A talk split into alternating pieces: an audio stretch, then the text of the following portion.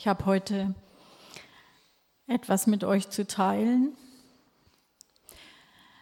zu der Frage, wo wohnt Gott? Und wer aufgepasst hat, hat es heute schon mal gehört, wo Gott wohnt? Im Lobpreis seines Volkes. Aber das jetzt ist schon vorweggenommen. Ich lese noch Jesaja 66, Vers 1. Das gab mir der Herr heute Morgen. So spricht der Herr, der Himmel ist mein Thron und die Erde der Schemel meiner Füße. Wo wäre denn das Haus, das ihr mir bauen könntet? Und wo denn der Ort meines Ruhesitzes?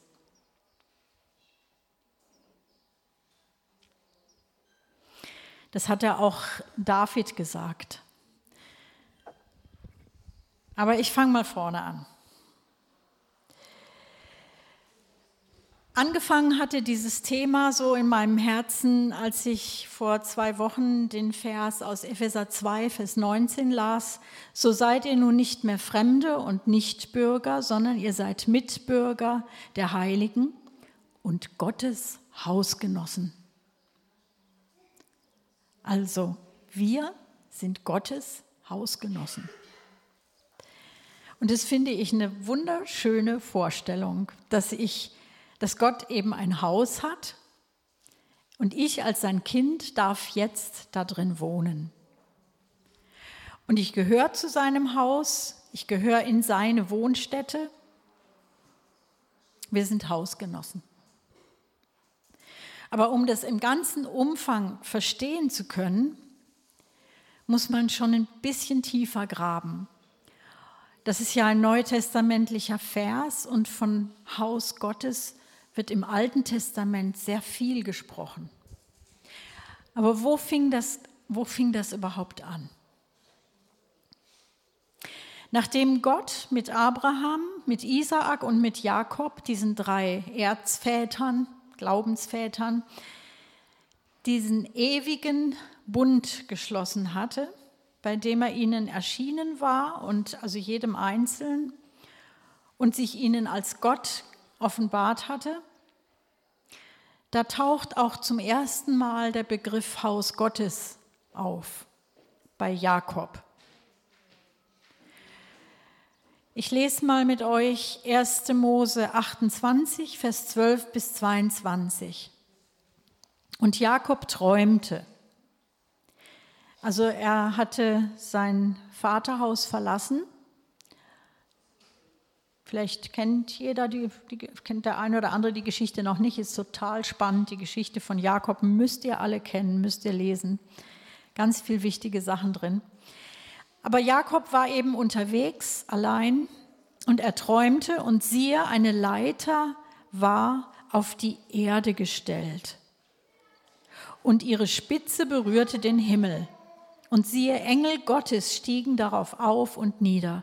Und siehe, der Herr stand über ihr, über der Leiter, und sprach, ich bin der Herr, der Gott deines Vaters Abraham und der Gott Isaaks.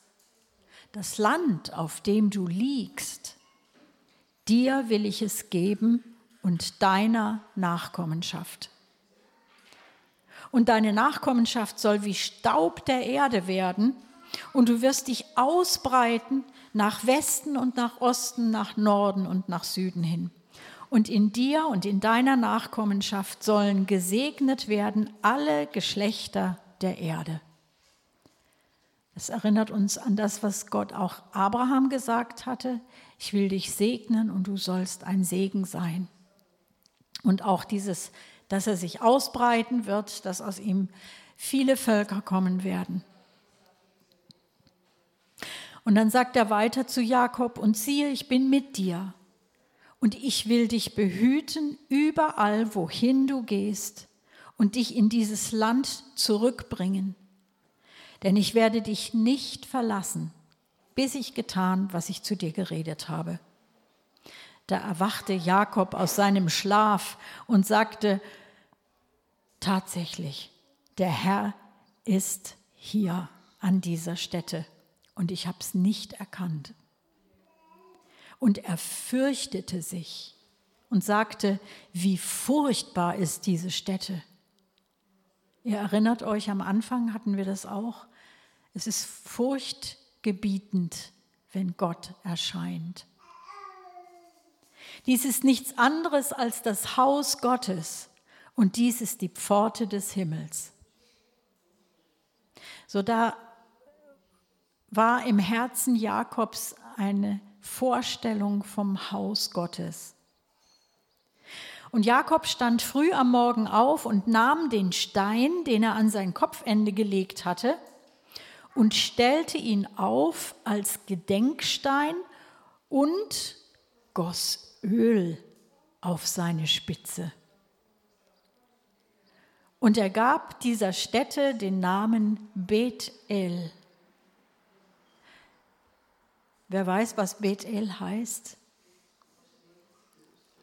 Das ist das Haus Gottes. Bet heißt Haus und El ist von Elohim abgeleitet. Bethel.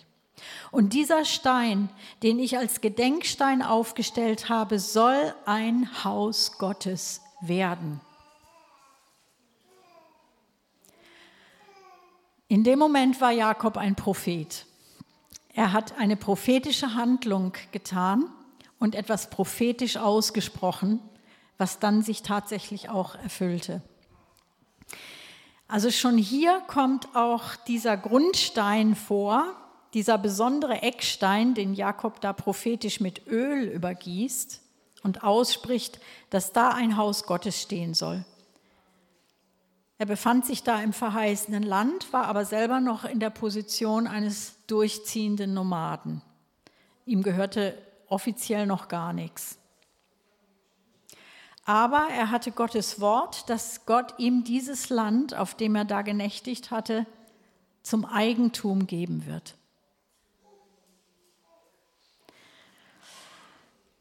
Und sicher habt ihr schon gesehen, was ich sehe. Wer ist dieser Stein, der mit Öl übergossen wird? Es ist der Messias, der Gesalbte, der Grundstein, auf den Gott seine Gemeinde gebaut hat. Damals schon in diesem Bild erscheint der Messias. Und es ist total spannend, wenn man wenn man sieht, wie, wie Jesus Christus von Anfang an immer wieder erscheint im Alten Testament, in ganz vielen solchen Bildern und auch in Personen. Er ist das Zentrum der Geschichte. Auf ihn hin läuft alles. Alles wird ihm unter die Füße getan. Ich fand es auch sehr stark heute im Lobpreis, diese, dieses, diese Proklamation, dass wir ihn über alles andere erheben. Ja, und dann sagt Gott, was für ein Haus wollt ihr mir denn bauen, wo doch die Erde der Schemel für meine Füße ist. So nach Jakob kam dann noch eine, eine andere Epoche, in der Israel in Ägypten lebte und zahlenmäßig wirklich sehr wuchs. Ich sage euch, die Geschichte ist so spannend. Die Geschichte Israels ist voll von Gleichnissen, Schattenbildern auf das Zukünftige, auf das, was sich im Neuen Testament erfüllt hat. Wenn wir das aufmerksam lesen, dann fallen uns so viele Dinge auf. Und es ist nur verwunderlich, dass Israel das nicht gesehen hat, als Jesus geboren wurde. Also sie waren in Ägypten und die Zeit war irgendwann voll. Nach 400 Jahren hat er sie da wieder rausgerufen. Ihr kennt die Geschichte. Sie sollten durch die Wüste ziehen.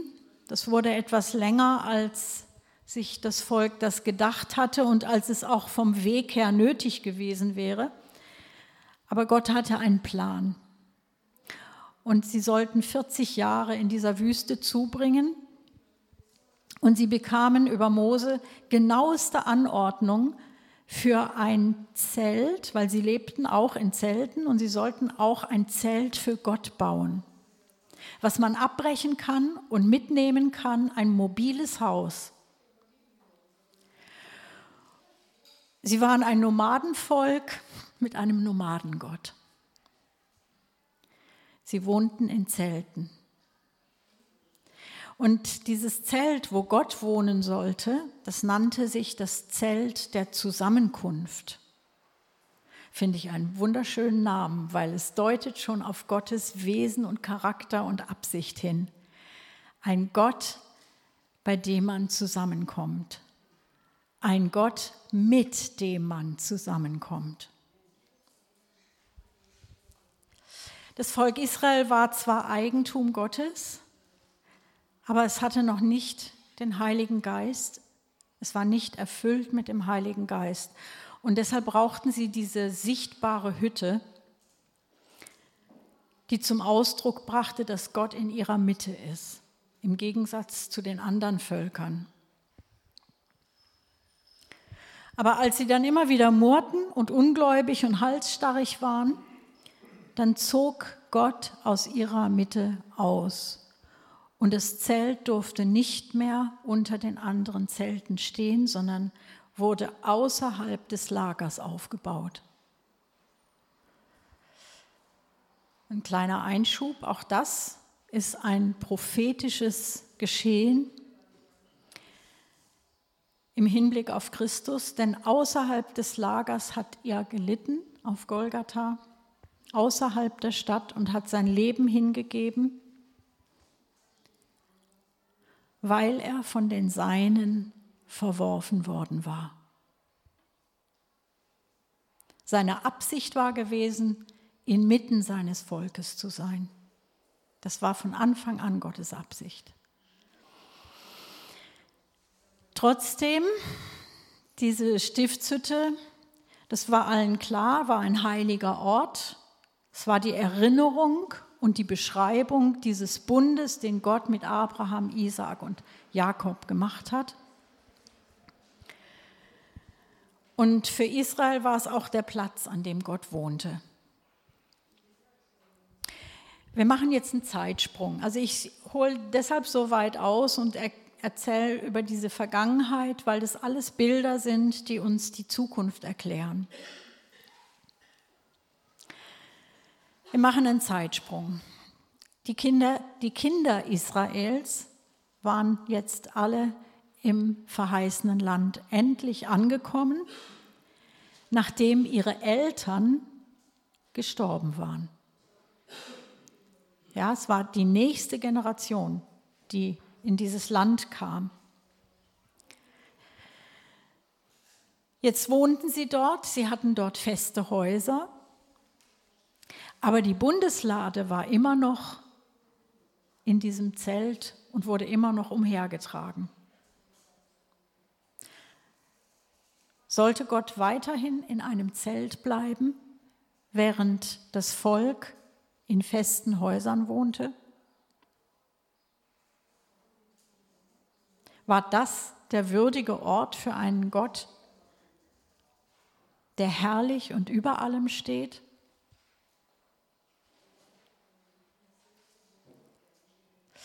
David war der erste König in Israel, der sich darüber Gedanken machte und der im Herzen hatte, ein festes Haus zu bauen. Herrlich sollte das sein. Und er setzte das fest in seinem Herzen, hat es sich vorgenommen, ich baue Gott ein Haus.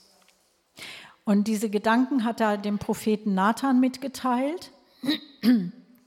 Ganz begeistert stelle ich mir vor. Und hat gesagt, wie können wir das machen? Ich möchte das angehen. Nathan sagte dann, ja, mach doch, was du im Herzen hast, mach das doch. Und dann hat Gott in der Folge zu Nathan gesprochen und hat gesagt, stopp, sag das zu David. Und dann sprach Gott zu Nathan und zu, zu David, dass nicht er dieses Haus bauen soll, sondern dass Gott ihm ein Haus bauen will, dem David, und sein Haus fest gründen möchte. Und dass von dem Thron Davids nie ein König weichen wird. Und dass aus, seinem, aus seiner Nachkommenschaft der, der König kommt. Er hat, wir, wir lesen das auch in den Psalmen, aber wir wissen, die, die Prophezeiungen waren, dass Gott Davids Königshaus erwählt hat.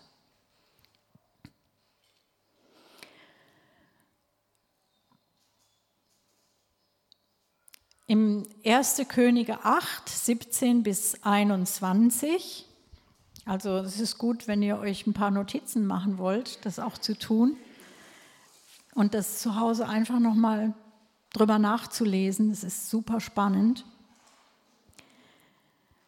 Ähm, es war auch eine Zeit lang umstritten, wer der Nachfolger von David wird, weil David hat das nicht so dominant durchgesetzt, dass Salomo der Thronnachfolger sein sollte. Aber Salomo war von Gott der Auserwählte. Und dieser Salomo, der sagte in 1. Könige 8, 17, nun lag es meinem Vater David am Herzen, dem Namen des Herrn, des Gottes Israels, ein Haus zu bauen. Doch der Herr sprach zu meinem Vater David, dass dir das am Herzen lag, meinem Namen ein Haus zu bauen, daran hast du gut getan, dass dir das am Herzen lag. Jedoch wirst du selbst das Haus nicht bauen, sondern dein Sohn, der aus deinen Lenden hervorkommt, der wird meinem Namen das Haus bauen. Und der Herr hat sein Wort aufrechterhalten, das er geredet hat.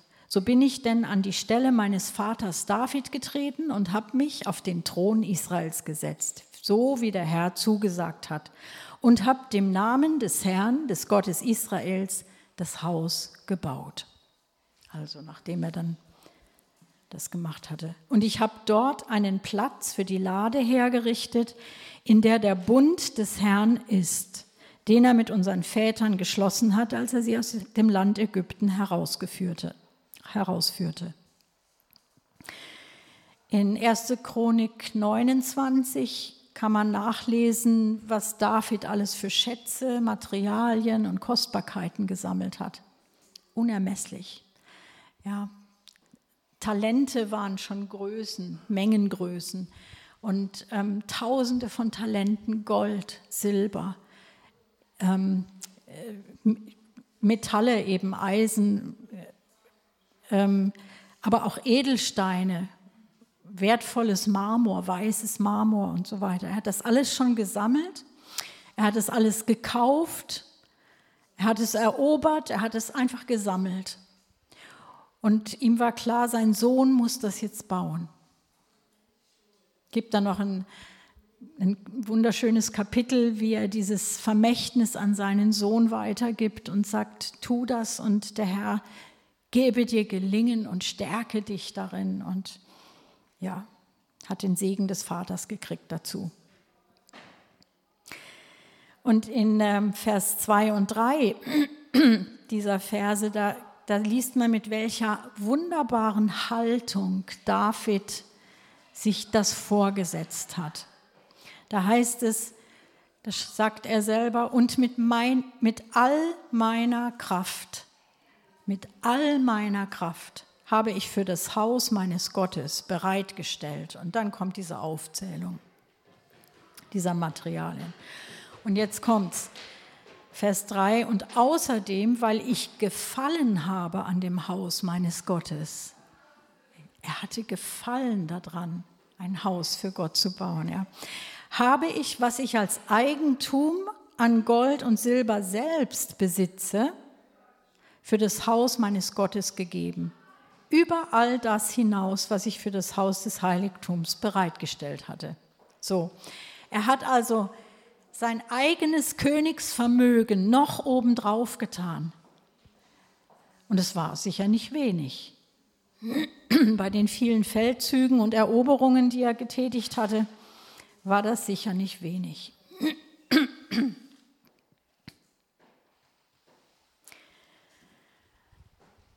Es hatte Herrlichkeit. Als Salomo diesen Tempel gebaut hatte und dann auch die Dienste eingerichtet hat, die Priesterdienste, den Gesang und so weiter, das, das war eine Herrlichkeit, das gab es vorher nicht in den Nationen und in dieser Nation, in Israel. Diese Herrlichkeit, dieses Maß an, an sichtbarer Schönheit und an äh, Umfang, auch Größenordnung gab es so noch nie.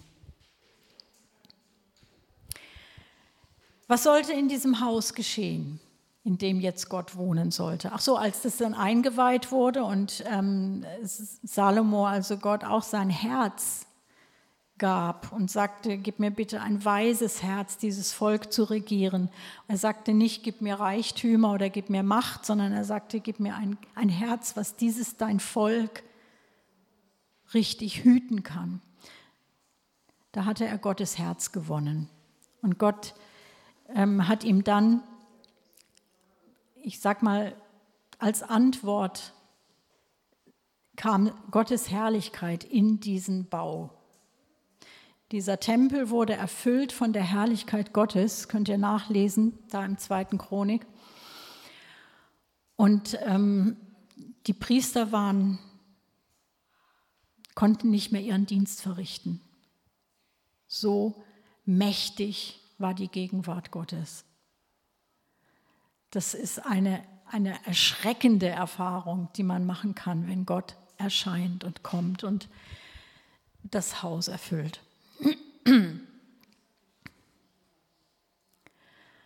Und ähm, die Absicht, was in dem Haus geschehen sollte, das lesen wir da eben in, in 2. Chronik auch. Da ging es darum, Opfer zu schlachten, eben Sühnopfer zu tun, zu räuchern, zuzurichten, darzubringen, Dankopfer zu bringen. Es war also auch ein Ort, an dem man gegen Gebühr mit Gott ins Reine kommen konnte und mit ihm dann zusammenkommen konnte. Also es war ein Ort, an dem man Heiligung erleben konnte und dann die Gegenwart Gottes. Als Mensch musste man mit Blut dafür bezahlen, wegen der Sünde. Das war ein festgeschriebenes ähm, Prinzip, Geist, das, das ist für alle Zeit ein festgeschriebenes Prinzip, dass Sünde nur mit Blut gesühnt werden kann.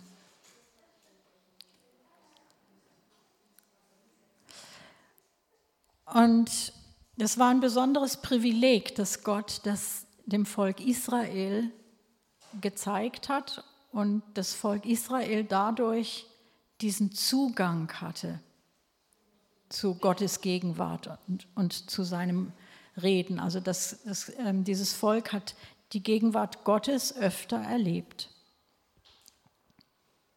Und das hatte keine andere Nation, diesen Zugang.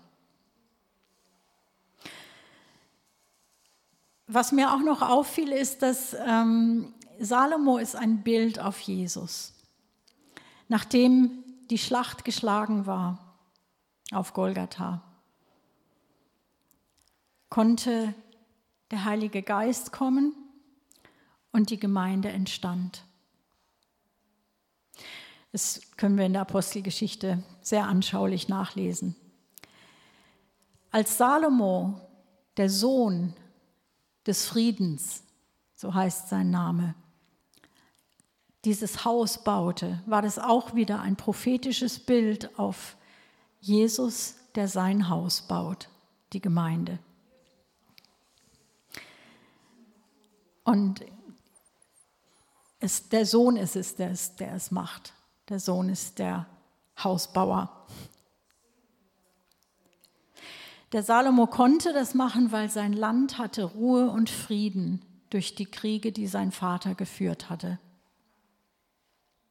Er konnte jetzt mit den Völkern diplomatische Beziehungen pflegen und dadurch nahm sein Reichtum noch mehr zu. Und auch er machte das Gleiche wie sein Vater. Er gab zu den Reichtümern, die er noch hinzu erwarb, gab er auch seine persönlichen königlichen Schätze mit rein in den Bau des Tempels.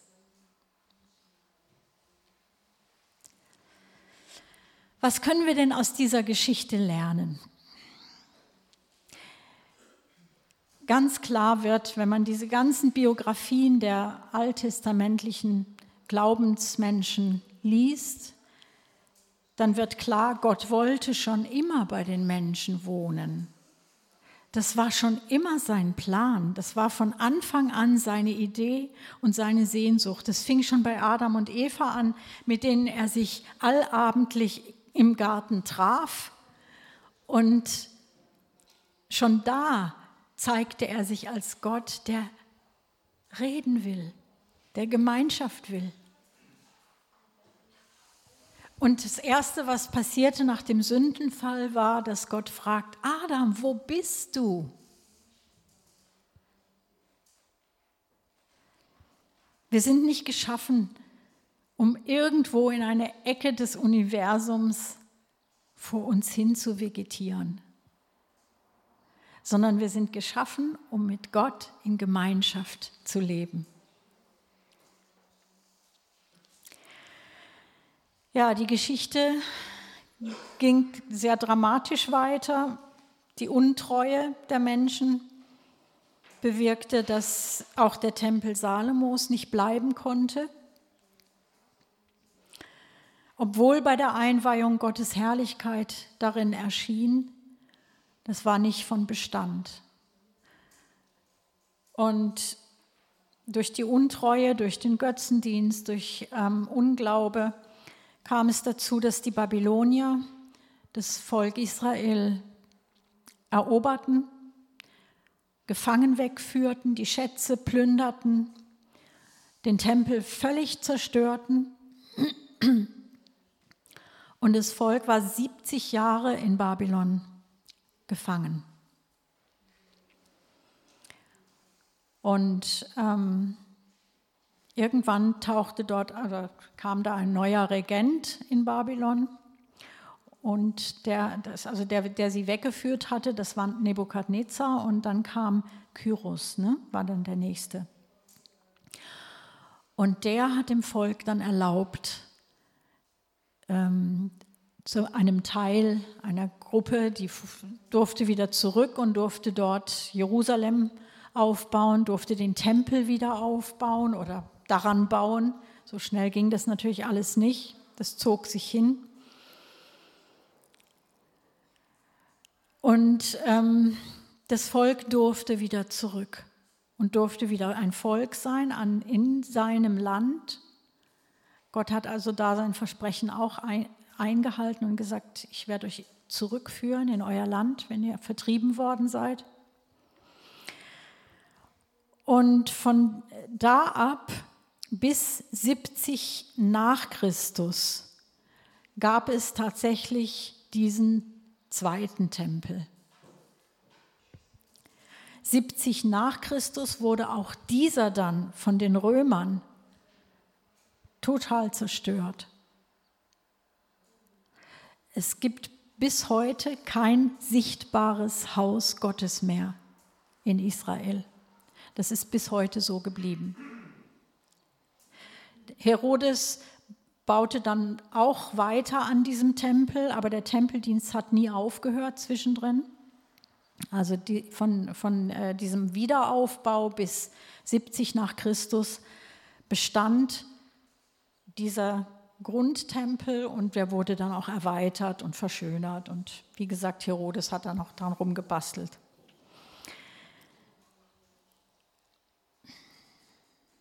Das ist insofern sehr interessant, als dass es seit Pfingsten, also als der Heilige Geist auf die Jünger von Jesus kam, ähm, seitdem gibt es eine ganz neue Wohnstätte für Gott. Eigentlich seit, seit es diesen Tempel, diesen sichtbaren nicht mehr gibt. Seitdem gibt es einen geistlichen Tempel. Und das ist das Ereignis, was wir eigentlich heute feiern. Die Einsetzung, dass Gott zu uns gekommen ist durch den Heiligen Geist und in unserer Mitte wohnt. Und da heißt es, das, ihr kennt diesen Vers, jeder hat ihn bestimmt schon auswendig im Kopf, dass wir der Tempel des Heiligen Geistes sind. Und da ist nicht nur jeder Einzelne als einzelner Tempel mit gemeint, sondern auch wir als Gesamtheit, als Leib Christi in universal, aber auch als Leib Christi vor Ort. Wir sind der Tempel des Heiligen Geistes und er möchte in unserer Mitte präsent sein, wirken, wohnen, sich zeigen, seine Herrlichkeit niederlassen. Er sucht eine Ruhestätte für sich. Und diesmal sagt er, das sollen die Herzen sein. Ich fand es so klasse, dass heute das Herz im Mittelpunkt stand bei den Eindrücken. Dass so viele Eindrücke kamen in Bezug auf das Herz. Das Herz soll geheilt werden, das Herz soll gereinigt werden. Hab Acht auf dein Herz. Und das Herz hat eine Tür, die wir öffnen dürfen, damit er Wohnung nehmen kann bei uns.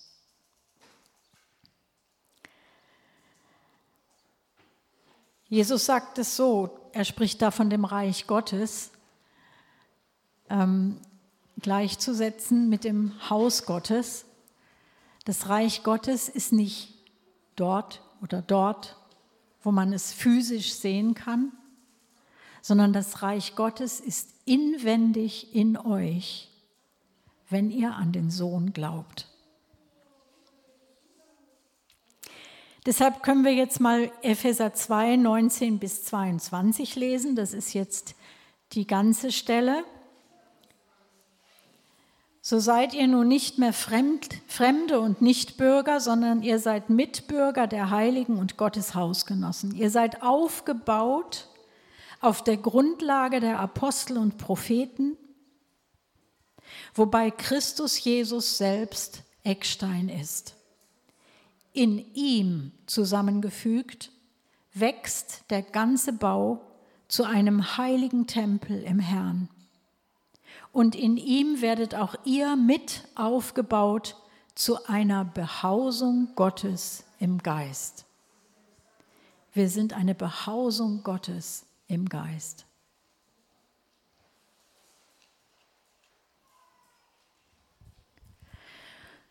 Uns ist es oft nicht bewusst, wie ehrfurchtgebietend diese Aussage ist. Er möchte in uns wohnen er ist ein eifernder Gott und er ist eifersüchtig und er möchte nicht, dass wir hin und her gerissen sind und mal auf der Seite, mal auf der Seite. Er möchte, dass wir ein gereinigtes Haus sind für ihn. Und da heißt es in 1 Timotheus 3, Vers 15, sagt Paulus, wenn ich aber zögere, damit du weißt, wie man sich verhalten muss im Haus Gottes, dass die Gemeinde des lebendigen Gottes ist, der Pfeiler und die Grundfeste der Wahrheit. Also dieses Haus ist so stabil, es ist nicht nur mobil, es ist nicht nur herrlich, also in ihm, in diesem neuen Haus ist all das vereint, sondern es ist auch die, eine Grundfeste, das heißt, es wird nicht erschüttert werden. Die Pforten der Hölle werden es nicht überwinden. Und es ist Gottes Werk, es ist nicht unser Werk. Wir sind nicht in der Lage, Gott ein Haus zu bauen oder für Gott ein Haus zu sein. Wir können nur sagen, ja Herr, hier bin ich tu du dein Werk, wirke du das. Und dann sagt der Hebräer 10, 19 bis 21, da wir nun, Brüder, durch das Blut Jesu und durch nichts anderes, durch das Blut Jesu, Freimütigkeit haben zum Eintritt in das Heiligtum, den er uns eröffnet hat als einen neuen und lebendigen Weg durch den Vorhang, das ist durch sein Fleisch. und einen großen Priester über das Haus Gottes haben. Das ist Jesus. Dieser Vorhang, sein Fleisch, der zerriss, als Jesus gekreuzigt wurde, zerriss im gleichen Moment im Tempel der Vorhang von oben nach unten, also nicht durch Menschenhand.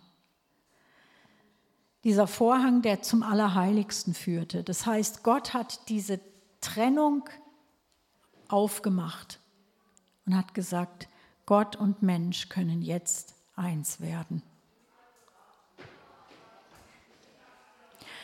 Und durch, durch diese Betrachtung vom Alten Testament her, da können wir jetzt besser verstehen, dass wir, wir gehen nicht zur Gemeinde, sondern wir sind die Behausung Gottes.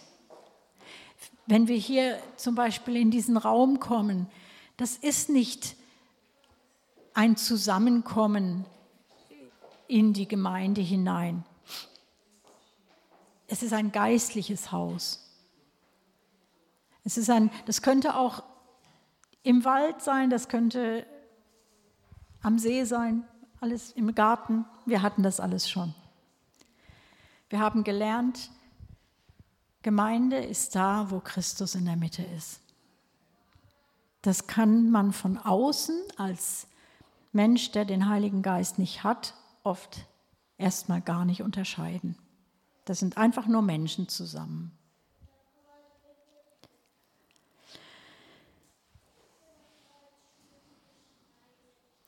Und wir haben auch nicht mehr irgendwelche Schlachtopfer zu bringen. Wir haben kein Blut mehr zu vergießen.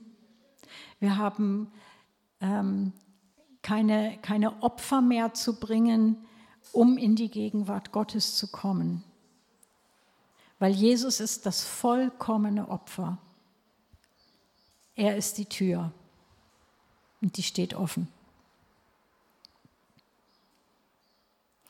Wir haben große Freiheit, an diesen gedeckten Tisch zu kommen. Auch das im Psalm 23 ist ein Bild, was uns ganz deutlich zeigt, Gott hat ein Haus, da ist ein Tisch, er hat die Türe geöffnet, er hat den Tisch gedeckt, komm und nimm.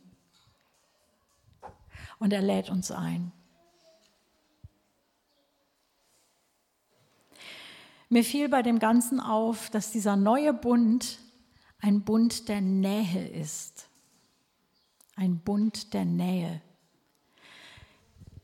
Das ist, was Gott wichtig ist. Er möchte nahe bei uns sein. Er möchte in unserer Mitte sein, mitten unter uns.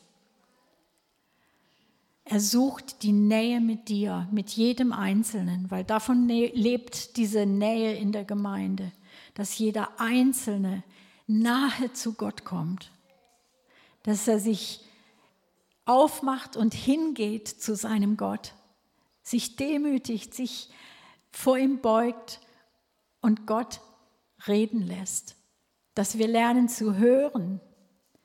Das fühlt sich nicht so leicht an, aber eigentlich sind die Hindernisse aus dem Weg geschafft. Eigentlich sind die Hindernisse weg. Wir dürfen ihm nahen, wir dürfen zu ihm kommen.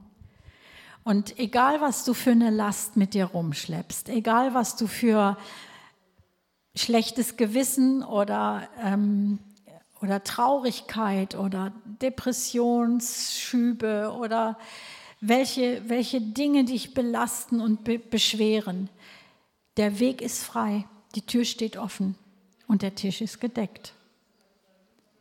Und das ist so real, so wirklich, das kann jeder Einzelne sofort in Anspruch nehmen. Jeder Einzelne. Du brauchst keine heiligen Männer und Frauen, die dir Hände auflegen, damit du in die Gegenwart Gottes kommen kannst, sondern du entscheidest, ich gehe jetzt zu meinem Gott. Und ich lasse mich nicht mehr abhalten. Und ich möchte wohnen, wo Gott wohnt. Und ich möchte, dass er bei mir wohnt.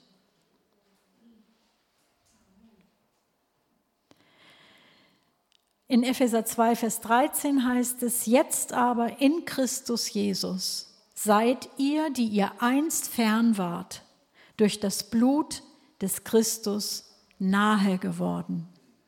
Wir leben in einem Bund der Nähe. Und wer das noch nicht erfahren hat, die Nähe Gottes, jetzt ist die Zeit, jetzt ist die Stunde. Wir können füreinander beten, wir können uns einander zuwenden. Ich mache den Vorschlag, dass wir, mm, dass wir einfach so, wenn jemand das Bedürfnis hat, ich möchte mehr von der Nähe Gottes erleben und spüren. Ich, ich habe das noch nicht so richtig, es ist so schwierig für mich. Ja, das ist schon so lange her und jetzt ich, erlebe ich es nicht mehr. Lass uns füreinander auch beten. Lass uns einfach noch zusammenbleiben und beten füreinander und einander zuwenden. Und nach dem, was in Hebräer 10, Vers 22 steht, so lasst uns hinzutreten mit wahrhaftigem Herzen, in voller Gewissheit des Glaubens, die Herzen besprengt und damit gereinigt vom bösen Gewissen und den Leib gewaschen mit reinem Wasser. Lasst uns hinzutreten. Niemand muss mehr im Dunkeln tappen. Niemand muss mehr alleine, isoliert sein. Gott ist ein Gott der Gemeinschaft. Und das Erste, was dich gemeinschaftsfähig macht, ist, in die Gegenwart Gottes zu treten, in die Gegenwart Gottes zu kommen. Lass uns beten. Vater, ich bitte dich, dass du, dass du jeden, der hier ist, berührst mit deiner Gegenwart. Dass niemand rausgeht und sagt, ich habe Gott nicht gesehen, erlebt oder gehört, sondern dass jeder eine Berührung kommt, bekommt von dir und weiß, er darf sich dir nahen. Danke, dass deine Arme ausgebreitet sind. Danke, dass du alles zubereitet hast. Und bei dir steht die Tür offen. Ich danke dir dafür. Danke, Vater. Amen.